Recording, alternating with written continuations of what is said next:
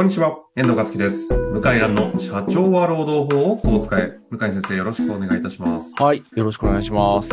さあ、ということで、向井先生、最高裁判決、はい。名古屋自動車学校事件出ましたけれども、はい。特報といきましょうか。はい。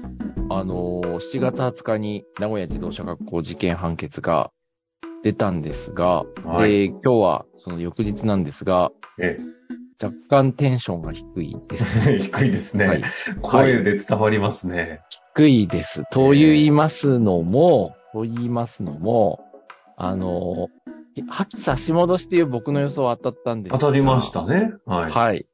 で、年功的な部分を問題にするっていうのは当たったんですけど、えそれ以外は外したと言ってよくはい。あの、最高裁はですね、えあまあ、まあ簡単な、あの、論点を簡単に言いますと、基本給を思いっきり半分以下に下げたんですね。半分かな。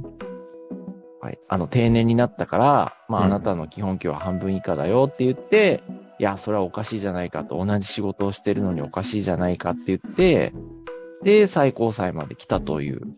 んで、いこの、こんなに給料下がる事例は、まあ少ないんですけど、ええただ、給料下げてる事例は世の中で多くてですね。うん、うん。で、特に基本給については、あの、最高裁も他の裁判所も判断してるのが少なくて、あ、最高裁はもちろんないんですけど、他の裁判所も判断してる事例はほぼないかな。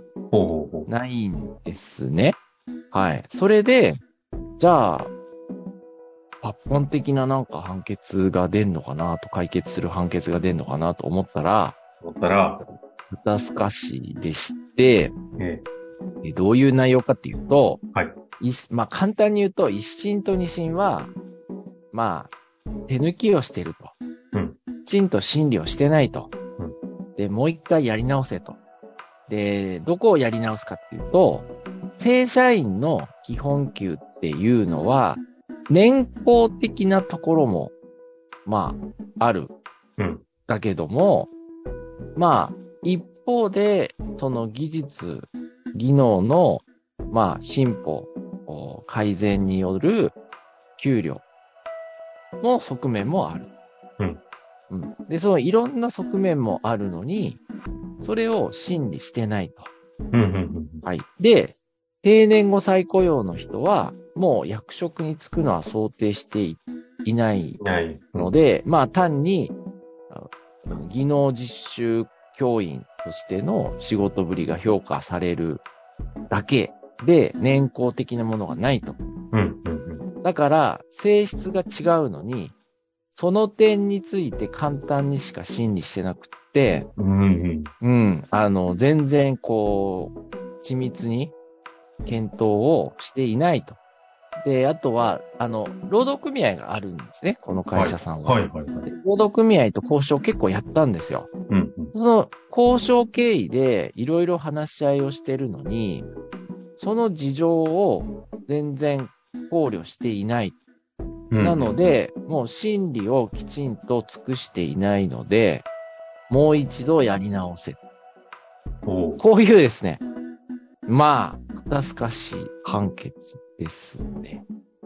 向井先生の方向としてはもうこれは、いわゆる同一労働同一賃金的な形で同じ水準で払わなきゃいけないんじゃないかが、僕の考えはそうだったんですけど、このニュアンスからすると、やっぱり正社員と定年後再雇用は違うでしょうと。もうやっぱ正社員ってこう、まあ、いわゆる忠誠心とか、いろんなものを求められて長く働くことを予定してるけど、もう定年後再雇用ってのは一回現役が終わった人で種類が違うんだから、うん。その点を考慮して審理すべきというですね。まあ、まあ理屈上はそうなんだけど、まあちょっとそんなことできんのかなっていう判決になりました。そうなると、あれですか、今おっしゃっていたその基本給のはい。内容を個別というか細分化していきながら、はい。どういう金額にこれはこの要素はどこに充当する、当たるのかみたいなものを、定義していくようなことが必要になってくるってことですか？そうですね。あの、要するに、基本給って適当に払ってる場合が多いんですけど、まあまあ、別にざっくり言うとそうですよね。はい。まあ、それって何に対して払ってるのということがよくわかるようにしないと本当はダメで、そうしないと定年後は下げられないっていうことになりますね。じゃあ、ある程度、技能として同じことをしてて、はやってるけども、い。はい。再雇用とてあの一般の正社員の場合、はい。この部分は技能技術的な50万円のうち30万はだけど、残り20はなんかのこう、ストレスのか、大変な管理職の負担分とかわかんないが、そういったものをこう出して、違うよねっていうのを明確にしていかなきゃいけないそうですね。あと定年後再雇用の人は何をしなくていいのか。で、この判決では役職には就くことを予定していないって書いてあって、うんうん。これはあんまりね、審理されてなかったんですね。なるほど。はい。で、あともう、給料が増加することをもう想定していない。だそうすると、いわゆるまあ、ジョブ型職務給賃金みたいな、そういうイメージなんで、なので、じゃあ、ジョブ型のお金っていくらなのっていうのは、確かに。じゃあ、その、名古屋高裁に行ってわかんのかなっていうはいはい。疑問もあります。ただ、半額以下に削ってるから、それってジョブ型であっても安すぎないかって、私は思いますけどね。結果的に、あの、ジョブ型にした結果、多少なりその半額以下は回復するみたいなことはあり得るんですかね？あり得ると思います。あの、これはね、解釈分かれると思うんですけど、いや、これは会社有利に、まあ、名古屋高裁で審理されるっていう人もいれば、いや、そうじゃないと、あの、もう結局ね、ジョブ型の部分というのは、技能実習教員にたとっては非常に大きいと。うん。やっぱ生徒を教えてなんぼだからと。いうことで、あの、ほとんど同じ額は認め、例えば、1年目、2年目のですね、新人の教員の給与表ってあるんですよ。はいはいはい。はい。あの、あるんですね。それが、10、14万円なんですよ。ほうほうほう。そう。で、新人は、そうですね。14万で、で、あと、あの、もう、1年ぐらいで辞めちゃう人は11万から12万ぐらいなんですね。なるほど。え平均が14万ぐらいで、30年経つと16万から18万なんですよ。簡単に言うと、もう11万から18万ぐらいだったですね。でそれが、えっ、と、定年後再雇用になったら、8万。万とか、7万になっちゃった、最後は7万2千になっちゃった。うんうんうん。でそれって、おな、それってちょっとやりすぎじゃないの？って私個人は思いますね。うん。なるほど。はい。のあたりが今回は、えっ、と、差し、差し戻しってど、あの、すいません、ど素人質問ですが、えっ、と、どういう形になるんですか？橋戻して、まあもう一回ややり直せってことですね。一審二審それぞれやり直しの？あ、あの、名古屋高裁でおいて差し戻し。あなん、で交際ですね。はい。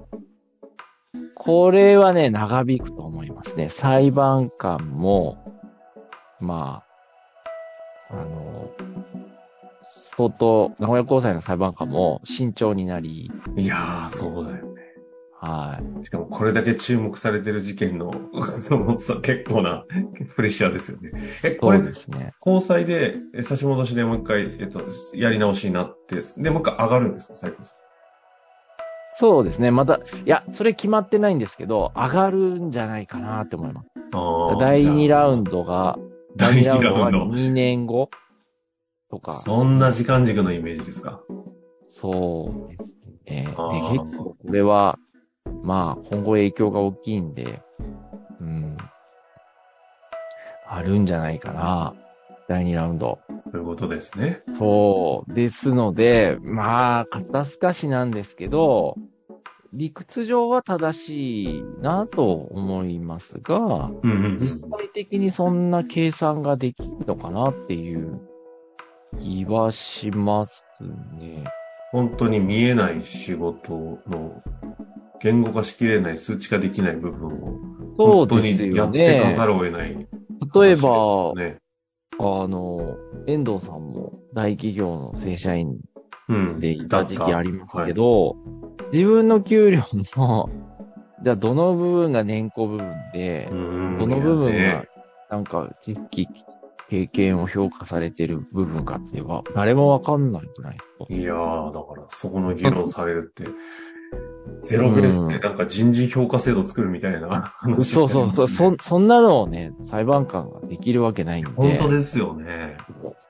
まあめちゃくちゃな、なんか無茶ぶりをしたな、みたいな感。じですね。これあの最後にですけど、うん今回この最高裁の差し戻しって形になって、今のあの方法が決まった中で、はい。今後のこ、要は発給効果一旦なしっていう感じなんですか、これ。一旦なしになりますね。じゃあ特段何かこれによって動くってことは。動くってことなくて、やり直しっていうだけなんで、だけど、だけどですね、あの、まあ、はっきりしたのは、下げられるんだっていうのは思いますね。あの、その、年功型賃金の場合は、まあ、下げられるんだなっていうのは思いますね。あうん。あ。そうか、そこでがある程度見えたと。確そう、定したこと定年後最高になったら下げられるんだな。というのは、ほとんどの職場は年功が入ってるから、59歳、58歳ぐらいまで働いてる人は、あの、やっぱり年功じゃないと説明がつかない給料が結構多いんですよ、日うんうんう本。ん例えば転職したら同じ給料もらえるかって言ったらもらえなかったりうん。するじゃないですか。確にね。えそれって市場評価との差額って何かって言ったら、まあ年功と言ってもいいかなって思うんですよね。え。うん。全く同じポジションで、全く同じ求人があって、転職した時の値段が市場価格じゃないですか。ですよね。ですね、ですね。うん。あんまり市場原理を意識しないんですけど、日本にいると、はいはい。やっぱり値段ってあって、人のその賃金の値段についても、その市場価値が本当の、まあ、年功がない価値だと思うんですよね。ぜ勤続年数ゼロで中途入出するわけですから。ああ。うん。だその差額は年功で、大企業のホワイトカラーの人って、やっぱり年功が多いんですよ。あの、転職すると下がる人多いじゃないですか、はいはい、50そうですね。過ぎると。過ぎるとね。それってまあ、残念ながらそうなんですよね。なるほど。でも確かにその内容、仕事の内容の細分化の定義は、一生懸命社内の中でごちゃごちゃごちゃごちゃっていう見方するよりも、市場原理にかけた方が意外と見えるかもしれない。本当はね、本当は、あのー同じ地域の自動車学校の当当時の求人価格で計算するのが正しいかなって思います、なるほど。ね。確かに。一つの指標として、その考えはありで、ます。それ以上は払えよ、みたいな。そういう、まあ、まあ、うん判決ボーダーが決まるなんだけど、まあ、はいそんなことはやらないから、どっかで線引くんでしょうね。これいや、はどんな議論論になるんですかね。どんな議論なんですかねいや、一年は言うにかかんじゃないですか。いや、でもなんか弁護士の、弁護士じゃないか、その、裁判官の方々に人事の仕事されるみたいな行為になりますね、これ。そう。いやー、これは大変な裁判ですね。まあ、ということで、今回はね、はい。名古屋自動車学校事件の最高裁判決差し戻しに関わるお話を速報でさせていただきましたけれども、はい向井先生としては少し声の通り、元気がないテンション下がり目という感じではありましたけれどもちょ、っと、はい。まあまあ、あのーまあ、また引き続き、はい、考えていきたいと思います。ですね、またはい動きがありましたら話していきたいと思います。向井先生、はいありがとうございました。ありがとうございました。本日の番組はいかがでしたか？番組では向井蘭への質問を受け付けております。ウェブ検索で向井ロームネットと入力し、検索結果に出てくるオフィシャルウェブサイトにアクセス。その中のポッドキャストのバナーから質問フォームにご入力ください。たくさんのご応募お待ちしております。